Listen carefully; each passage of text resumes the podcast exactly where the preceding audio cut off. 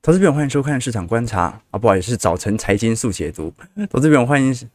投资朋友，欢迎收看早晨财经速解读。现在是台北时间二零二三年三月三十号，礼拜四早上八点三十分。大家早上好，我是邱廷浩。每天早上开盘前半小时，我们在这边陪伴着各位一起解读国际财经新闻、时事变化。我们看到，在最近呃，费城半导体指数的持续带动底下，昨天美光财报公布了。这一次是引领着费半大弹了接近三个 percent。如果现在连记忆体的谷底最低点都已经过了，那是不是说明着所有消费性电子产品正往着光明的一方来做前进呢？值得大家来多做一些留意了。你看纳指一百，好，昨天指数相对低点啊，本轮的十二月底的低点哦，涨幅已经超过两成了。所以就算是从极短式的涨幅来看，都已经进入到牛市氛围当中。纳指昨天上涨了一点八 percent。这个是去年八月份以来的新高，费半强弹了接近三个 percent，那费半很早就已经进入到牛市氛围了。道琼收涨接近三百点，标普涨幅有一点四五 percent，也重返了四千点的大关。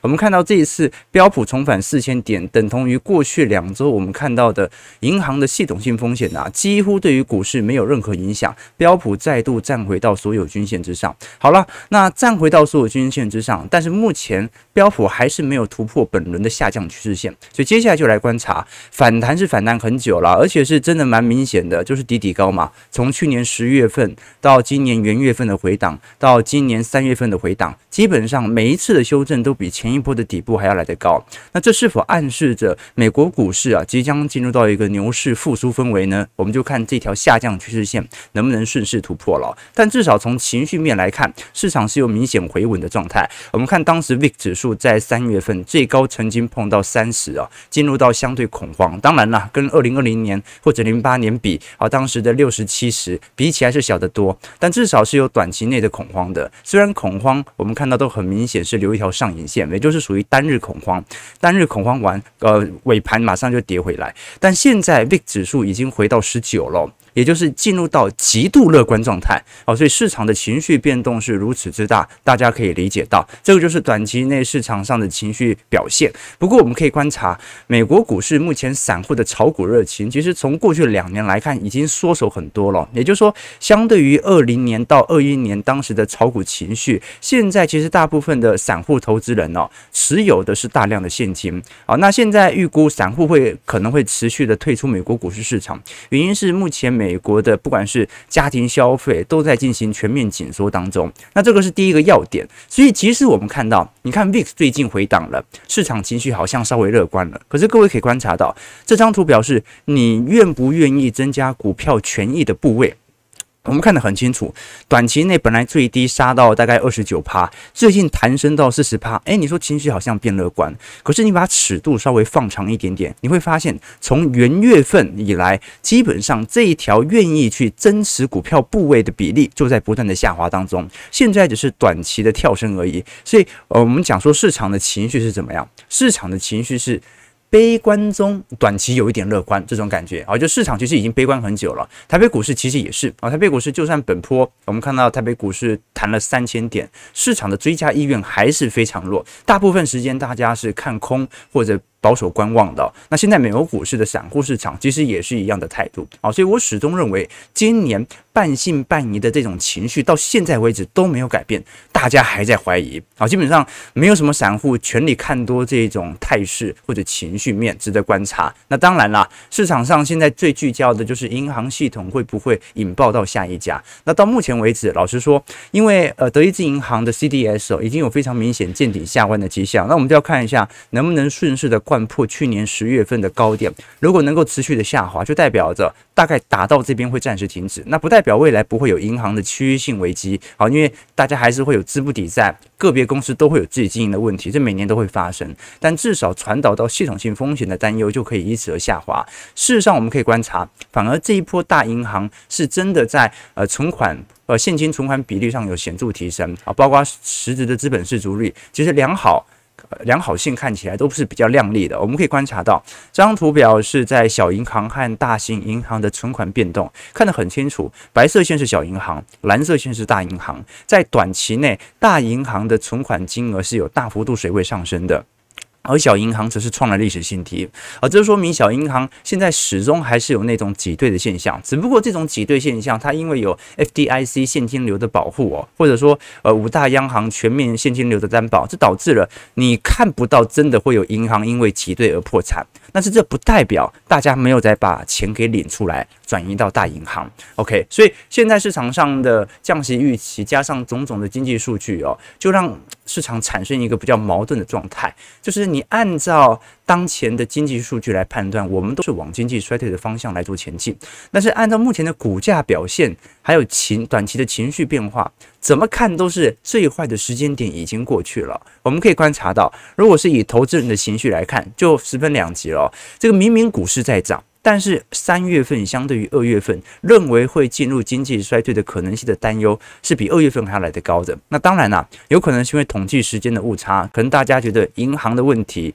在前一周还是相对比较严重，使得美国股市容易进入到景气衰退。那另外一点呢、是目前彭博一些经济学家特别观察到的是，目前劳动力紧缩的现象似乎在缓解。如我们过去跟投资朋友提过，今年不会进入到大幅衰退的一个重要指标就是失业率是很难在这么短的时间内有大幅上升的迹象，因为美国太缺工了。不过这一条呃趋势哦，大概在今年二月份到三月份啊稍微有所改变，当然只是一个拐头而已啊，不代表有大幅的变动。我们可以看到目前的呃公司的裁员人数。正式的超越了职缺的空缺数的招募人数，好，那这就是一个拐点了。但这种拐点它有一点季节性的现象，所以它还是要多花几个季度观察。为什么？那谁会在三月份特别招一大批的招募名单？大部分呃，我们讲的这种大型公司，尤其是工程师哦，招募都是在五六月份啊，等人家快毕业的时候再来招募。那本来每年的淡季，每年的一二月第一季本来就是。招募的淡季，对吧？OK，所以这个是第一个观察点。但是的确，目前整体市场的招募人数是有所下滑的。但是老实说了，一二月份裁了这么多之后，三四月裁员人数也开始下滑了，因为在员工的就职人数上是有比较显著的变动。那另外一个呼应的点呢，是紧缩力度其实是持续在当中的。我们看到这一次二月份美国的 M2 货币供给量已经下滑到二点四 percent 了。那我们过去跟投资朋友提过，从一九五零年以来，美国一共只发生过四次的 M2 货币供应量进入到负增长，分别是一九三零年的经济大恐慌、一九二一年的经济大萧条、一八九三年的银行贷款违约，以及一八七零年的北美金融危机。那四次衰退，M2 都是转为负值。我们看到当时的失业率也是高达两位数，但现在失业率就很尴尬，保持在三点五、三点六趴。事实上，我们看到就算过去零八年和两千年，M2 都没有转为负值哦。好，所以这是说明，呃，经济崩盘。啊，大恐慌也不一定会让 M2 进入到负增长，但是利率紧缩进入到的机会就很大。你看现在是两个 percent 嘛，所以到底有没有可能像前几次一样进入衰退？这也是值得大家来关注的哦。好，那我的看法呢？其实我的看法跟这些衰退派，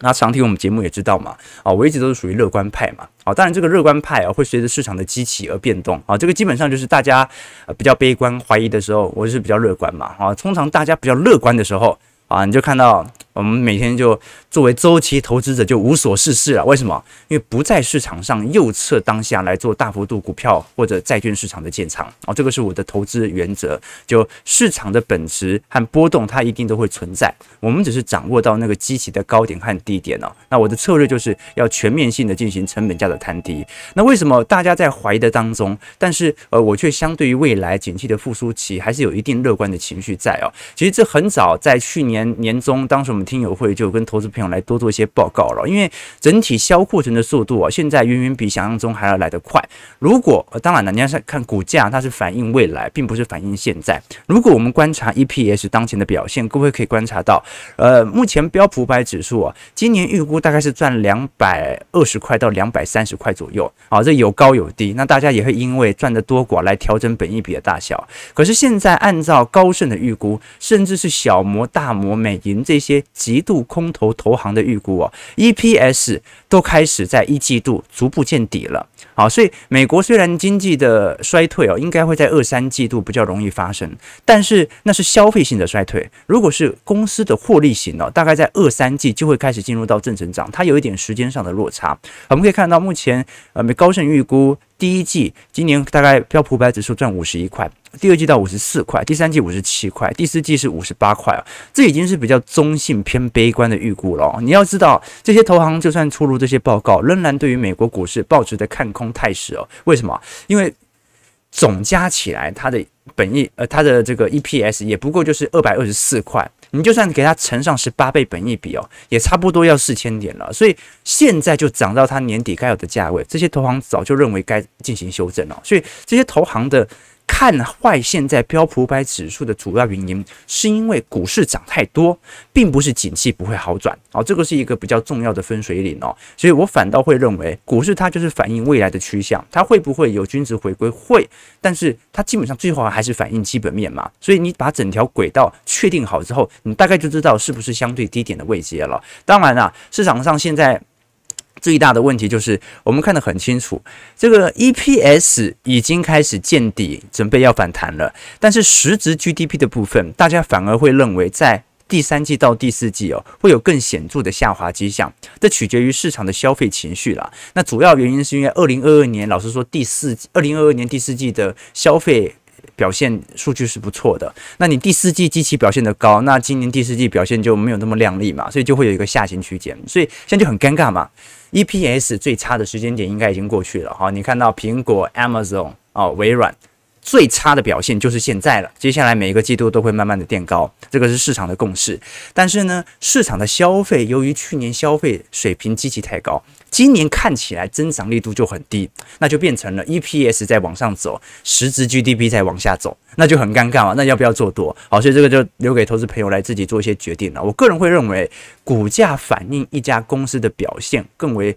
正常，而并不是反映一个光是基期或者实质 GDP 的表现，更不可能反映贫富落差啊。就懂我意思吗？就是说，如果这个社会啊，平均而言，大家的个人平均所得或者实质平均所得是高的话啊，那也不代表股市会创新高，对不对？那只是说明平均的好，所以我个人反倒会认为说，反映基本面的可能性算是更高的啦。好，其实投资就是这样，每三到四年它就是一个尺度，我认为是比较适当的。你等太短啊，库存循环连等都不愿意等，报酬是达不到的。但是如果你等太长哦，你说要等十年，你才可以看到自己购买的股票开始有显著资产的增值，那心情也会不好，对不对？太短报酬达不到。等太长，心情也不好，所以三到四年为一个尺度，反而是比较适合的。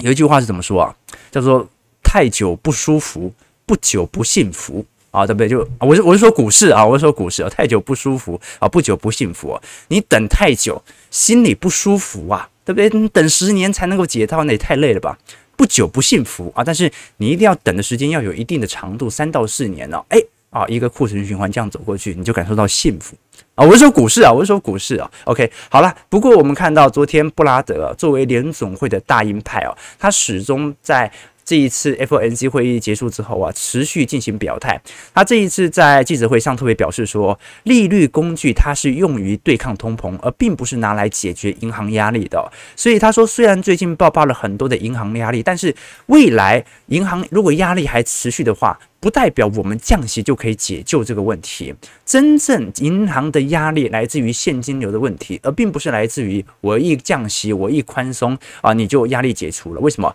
因为如果我宽松之后通膨压不下来，那最终我只是要进行加倍的利率紧缩，而且这个痛苦时间会拉得更长。我们可以观察到，布拉德这一次他特别提到的两项指标，第一项是我们所观察到的啊，圣路易斯央行的金融压力指数，他认为短期内的确我们从从中长期尺度来看哦，是有明显上升的趋向。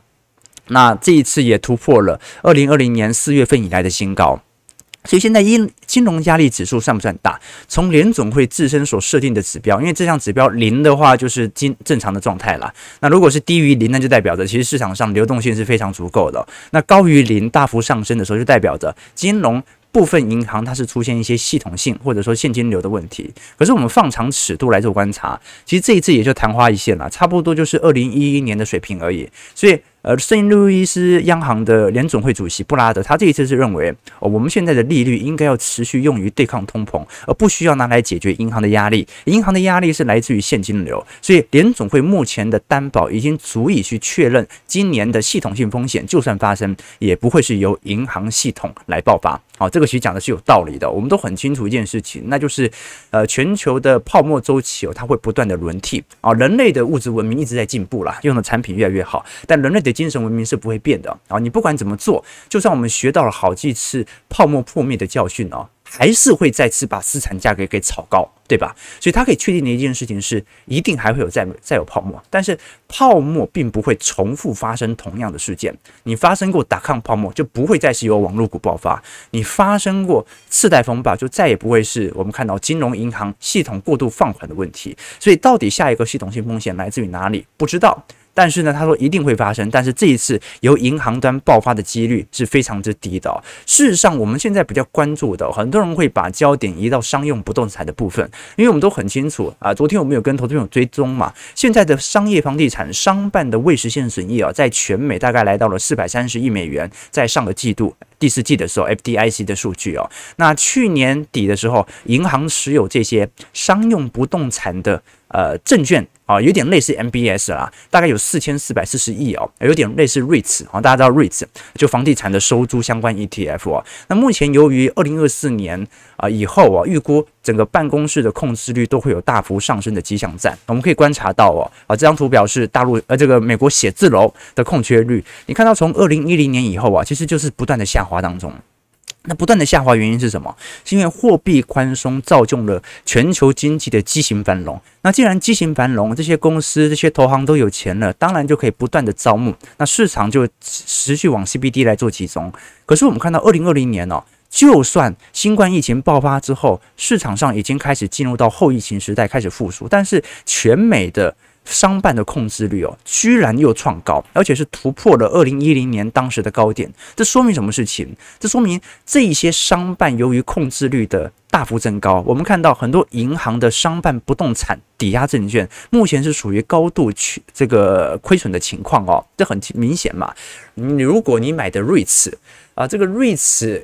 拥有的商办根本就租不出去。根本就没有人来租，那你他哪来配息给你呢？所以这个是商业银行目前比较大的压力哦。但是当然啦，导火线从这边爆的可能性，我认为还是偏低啦。那主要现在我们看到美国的呃这些商办的空置率大幅提升啊，跟就业形态改变有显著相关。好，这个第一波的拉抬就是很明显，因为疫情嘛，疫情大家都开始居家工作嘛，后来有很多公司就开始习惯居家工作了。那第二点呢，就是全美大规模退休潮，你一退休潮之后啊，真的是有很多人原原离开了原本的公司，而且有非常多人，他是选择用自己舒适的方式来进行新的工作的尝试，因为发现在家里工作更舒服啊，所以这次的确造就了非常多就业形态的改变啊。那加上美国房价又大幅拉升，租金也大幅拉升嘛，所以也就让很多企业决定要进行准节成本啊。你像很多在加州的工程师啊，现在都是住墨西哥。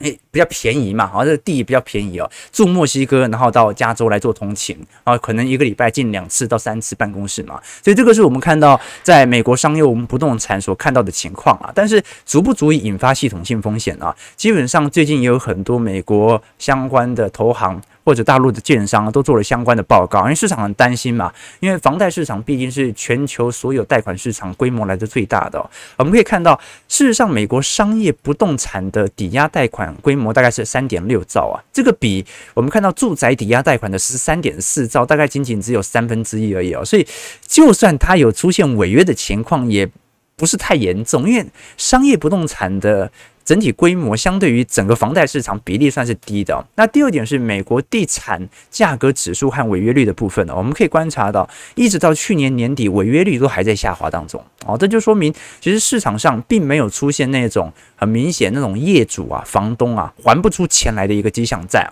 那虽然抵押贷款规模还在缓步的垫高当中，但是美国的房价过去我们看到做了严重下挫之后啊，在二三年三月份开始进行筑底上弯了。哦，所以呃，这个是一个值得观察的方向哦，就是美国的房市好像软着陆，好像不跌了。那这个是有可能是短期内的反弹，还是它在反映未来的降息循环呢？值得大家来多做一些留意和关注哦。那当然啦，我们看到在全球资产价格大幅变动的情况底下，现在市场上更为关注的是属于货币资产的变化，或者说我们看到很多关于。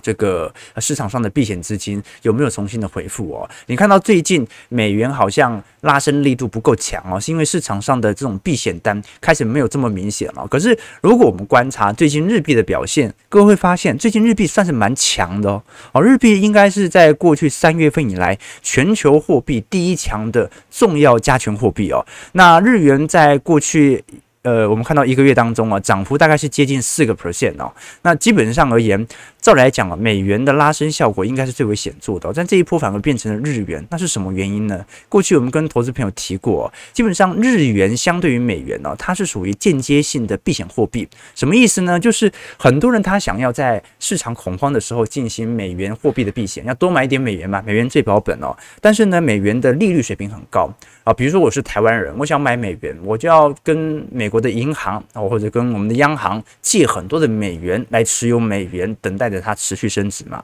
但是借美元这件事情呢，利率水平是很高的，对吧？美国利息基准利率现在是五趴，对吧？所以你借美元很贵，所以很多人会干什么事情呢？很多人会去借日元来买美元。啊，就是跟日本央行来买美元，为什么？因为你借日币的话，那就不用太多钱嘛。那你用日币直接换取美元，用这种方式哦，换取日本当国的美元来进行间接性的避险单。那我们可以观察到，基本上由于日本哦，在过去一段时间持续的进行货币宽松，所以我们看到，老实说，日币其实贬值区间已经非常长一段时间，而且也保持长年度的零利率啊，几乎借了不用还啊。我是讲的是利息啊，借了几乎不用还。但是我们看到，在三月份市场的避险情绪大幅上升之后啊，日元反而成了本坡升升值速度来得最快的哦。所以你看到日本央行过去的大规模的货币宽松啊，居然一个长期货币宽松的日元，居然在现在变成了。短期内最保本的货币，其实日元一直以来都是一个避险货币了，但现在来看，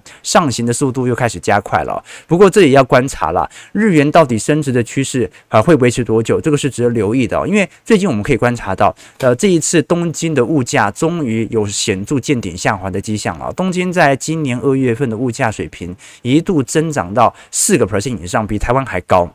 那现在终于下滑到三点一 percent 了，那有没有可能是由于内部的通膨力度太大了，逼得日本央行必须要适度的放宽 YCC 曲线，导致日元回到升值轨道呢？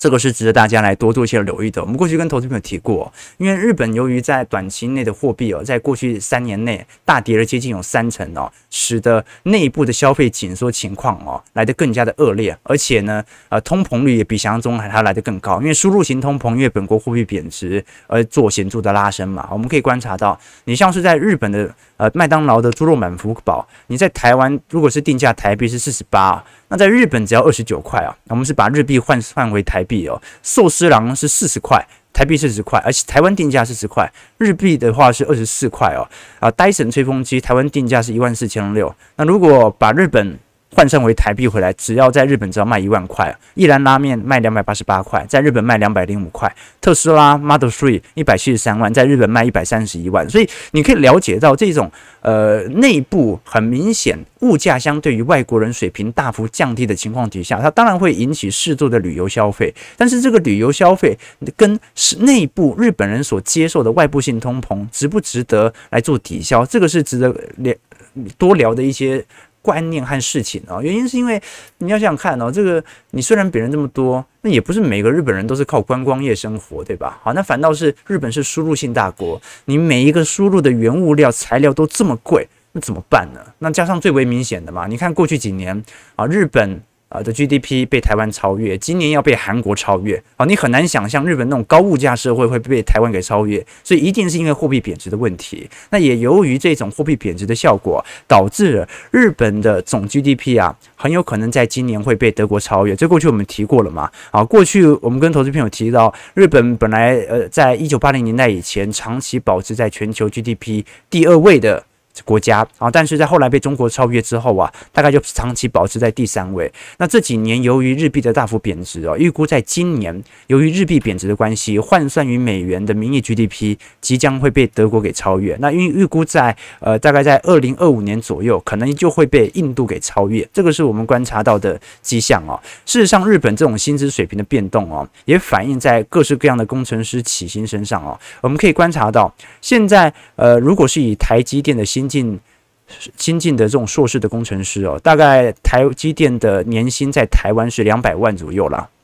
那么在日本的部分，我们家是加所有的这个。年终奖金哦，日本的话是一百四十万，换算回台币，我觉得这压力算是蛮大的哦。加上我们过去也跟投资朋友提到哦，过去一向是日本重要全职股的丰田哦，这一次也被挤出全球前五十名的名单当中了。所以这种日币的贬值哦，直接导致日本内部所有企业的附加价值大幅度的减弱。那事实上，各位可以观察到啊，你看日本明明就通膨很严重，但是核心 CPI 也就是衡量租金和工资水平最重要的权重啊。居然从两千年到现在，啊都没有增长啊！这说明，你看到台湾都已经增长一成八，美国增长了一成四，韩国增长了一成五啊！啊，但是我们可以观察到，日本到现在的物价水平哦，还是比两千年来的低。你说没有物价很贵啊？我们讲的是实质物价啦，也就是说，我们讲的这种实质工资的增长，目前购买力哦，还是比两千年还要弱得多。这个就是当前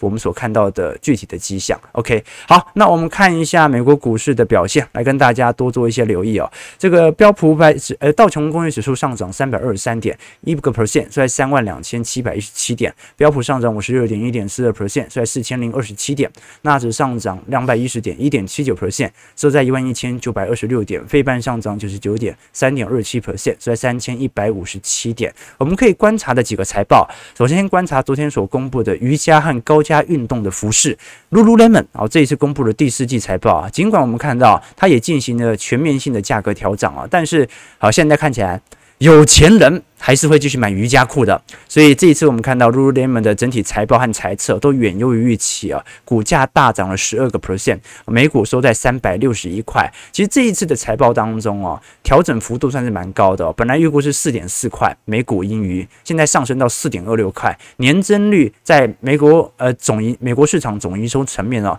也高达了接近有三成以上哦。包括我们过去就跟投资朋友提过，其实 Lululemon 的存货天数早在去年第四季。就有非常明显见顶下弯的迹象在了，那也就说明着，其实呃，Lululemon 本身的销库存速度啊，比那些科技股销库存消化的速度还要来得快得多。那其实近期的服饰服饰类都有相对应的感觉哦。你像是 Nike，Nike 最近的库存周转天数啊，也开始有显著的下滑迹象。虽然现在大中华地区啊，就中国市场目前好像对于 Nike 的购买意愿不是特别强，因为有点内需紧缩，但到目前为止哦。北美和欧美的相关领域的营收仍然在不不断持续增长当中，所以 Nike 这一次也是把获利给调升了。这是本轮下降趋势以来，我们看这个蓝色线哦，以及呃这个浅蓝色和深蓝色线哦，二零二四年的美股盈余 Nike 是在慢慢调升当中的哦。所以如果 EPS 啊，这些公司的财报都认为最坏的时间点已经过去哦，那是不是暗示着真的整个景气销库存的速度比我们想象中来的提前呢？更扯的是美光，你看美光昨天呃上涨了七点一九 percent 哦，带动半导体板块啊在费半领域全面性的走高啊。这次美光是特别声称说，现在整体客户的库存状况正在好转，那说明什么事情？说明美光本身的库存状况是没好转的，但美光的客户的库存状况好转了，这就好像。台积电说啊，我现在库存还是很糟糕，但是辉达啊、英特尔、苹果的库存状况好转了，所以很快就向我下单，这种感觉是一样的。那当然了，呃，美光在本季的营收啊，预估还是会跌六成啊，所以呢，股价的拉升呢，它其实主要是反映后续的增长啊。其实美光已经从去年七月份就一路打底到现在很长的一段时间了啦。那这一次有几个问题点啦，第一个就是美光的毛利率哦。啊，这个呃有非常显著在未来财测上的提升，那能不能达标是一个比较大的问题啊。那第二点呢，是美光现在还在裁员呢，啊，就是它的裁员呢是属于那种一系列每个月度啊适度的进行人员的轮替哦。美光目前的裁员规模是十五趴，啊，那你裁了这么多人，本来在获利上就有比较显著的提升，所以这可能是财报上会有的疑虑哦，就是呃你现在获利的增加到底是因为景气变好，还是因为你裁员？啊，这个是市场上比较去担忧的啊，就好像面板一样啊。你说如果今天说啊，面板谷底已经过了啊，那获利开始有显著拉升，那你会好奇，那到底是因为放无薪假所以获利拉升，还是因为景气真的过了？最低点而拉升，好，这个我们要再多花一点时间来多做些留意和观察，但至少在服饰类有比较显著的变化了。好，我们看一下台北股市市场的表现，台股昨天上涨六十八点，收在一万五千七百六十九，但这边量能连两千亿都不到，那看得出来大家有一点清明时节啊，这个之前先进行适度的呃现金观望了，这比较明显一点了。那贵买其实这一波一直都很强啊，但昨天也出现了比较显著的卖压，成交值也缩到六百九十二亿了，这说明。很明显，大家好像在连假之前都有非常明显的避险情绪哦，顶多先把持股卖掉，大不了礼拜四买回来嘛，三天能够涨多少，对吧？那我们可以观察到了，在过去呃清明连假的。呃，前一周和后一周的涨跌幅啊，可以观察到，其实上涨几率来看，在前一周大概就保持在五成，或者清明节之后首个交易日大概在六成，但是后一周的涨幅通常算是蛮亮丽的。我们从过去十年来的表现来做回测，上涨几率大概接近八成。好，但跟朋友们你要知道，上涨几率接近八成，不代表上涨几率或者上涨幅度是八成啊。好，我们看到。基本上过去以往水平来看，基本上还在误差值之内的，大概在一趴到负一趴之间。所以老实说，做这样的回撤，我认为也没有太大的意义啦。更何况我们作为周期投资者，怎么可能会因为一场廉价就改变自己的投资策略呢？对吧？我们针对台北股市的想象空间，始终依据于当前的基本面和领先指标未来基本面当中的落差。那我的态度已经在我们的会员资产部位当中，已经已经做蛮明显的表态，在听友会当中。也做了一些叙述了，值得大家来多做一些留意了。那当然了，现在就目前为止，量能是说的很明显。你看台积电这几天哦，就算价格感觉有所推动，但量能仍然保持非常低下的水准，所以给投资朋友多做一些观察和留意了。那我们看一下投资朋友有没有相关的提问，来跟大家多做一些交流以及借鉴。OK，好，这个感谢浩哥每天给我们学习的动力哦。啊，那哦，对对对，这是我们的老观众啊，而且不只是老观众，而且是老前辈啊，老前辈，感谢感谢前辈的这个支持啦。其实其实你会发现哦，我前阵子才在跟小编聊，小编给我看一篇文章啊，他说为什么现在感觉好像这个网络社会当中啊，有很多那种看起来德高望重的人，在资讯时代就特别容易出那种啊。这种被骂、被批判啊、犯那种低级错误，然后那种公关的表现又非常幼稚，那种乱呛人的，好，那很有可能就是有些人呢，在年轻的时候因为地位不高嘛，那很容易受到那种前辈啊或者长辈的各种指教，所以你犯错的机会哦，都很容易被发现啊。虽然你被人家纠正，你心情也不高兴，但是通常年轻人他会有一个心理的底子是啊。我有做不好的，那我就改嘛啊，所以就非常容易啊去认错，然后纠正哦，然后呃有时候被电到飞起来也可以忍得住啊，但但是你爬到一定位置之后，你就会发现哦，你有某种权威，你的资历就越来越深，同温层就越来越厚，这个时候呢，你底下的人，你的下属啊晚辈就越来越多，然后最后。你说什么废话啊？大家说赞同啊，没错啊，老板说得好，对不对？啊，这个我们小编是这样嘛，这像我们小编就很不经典的下属啊，每次都一直呛我，然后这样的，那但这不重点，就大部分，如果你当到主管阶级之后，就一堆人在帮你这个赞同附和你哦，那最后呢，你就会发现啊，自己实在是见识多广，实在太优秀了，然后很多小事情，很多与人基本的交际的行为。你都忘了，但是你各位要知道哦，你在现实社会是可以这样子啊，现实社会你欺压下属，这是常态哦，这是常态哦。但是在网络社会不一样，网络社会是一个现实的平行社会啊，在网络社会，一个键盘侠，一个跟一个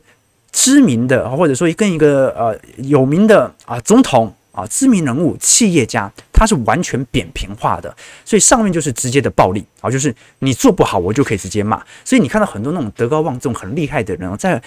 把自己的个人意见丢到网络上的时候啊，他就好像所有人都不认识你了，开始大家就开始围殴你。你平时在公共场合、在现实场合说这种话的时候，大家都说：“哎，说得好，说得好，对不对？”你到一网络上说，每一个人都在批判你哦，这就说明其实你会发现哦，随着我们的知识阅历的增长，也很容易陷入到这种经营者的误区。好，那我简单来讲，我就是要赞美收听我们节目的长辈们啊，你还能够放下身段来学习财经知识，这是非常好的一件事情啊！千万不要成为那种看似德高望重，但是呢，却又不懂得。啊，如何处理跟现代网络社会平行的交际的人啊，这个是十分重要的。好，我们看一下投资朋友的其他几个提问。好，先看一下台北股市开盘表现哈。呃，我们看到台北股市现在上涨九十点，预估量呢也不大了，大概两千除以收在一万五千八百六十二点啊。哎，就盘在这样的位阶，对不对？这看得很明显啊。大家可能就是等等等等等等下礼拜四啊，很多人可能已经先行出国了，对吧？好，那再看一下大家的几个提问哦。OK。啊，对我们小我们小编，我们小编很常为这个鼓励我了哈，对不对，但是呢，他会当下纠正不该做的事情。OK，好了，这个长期日元应该会涨很多啊，这要看情况啦，对不对啊？停滞性通膨会不会再度发生？我认为几率倒倒是没这么高。好了，感谢各位的参与了，早上九点零五分，感谢各位今天参与。如果喜欢我们节目，记得帮我们订阅、按赞、加分享。我们就明天早上八点半早晨财经速解读再相见。祝各位投资朋友看盘顺利，操盘愉快。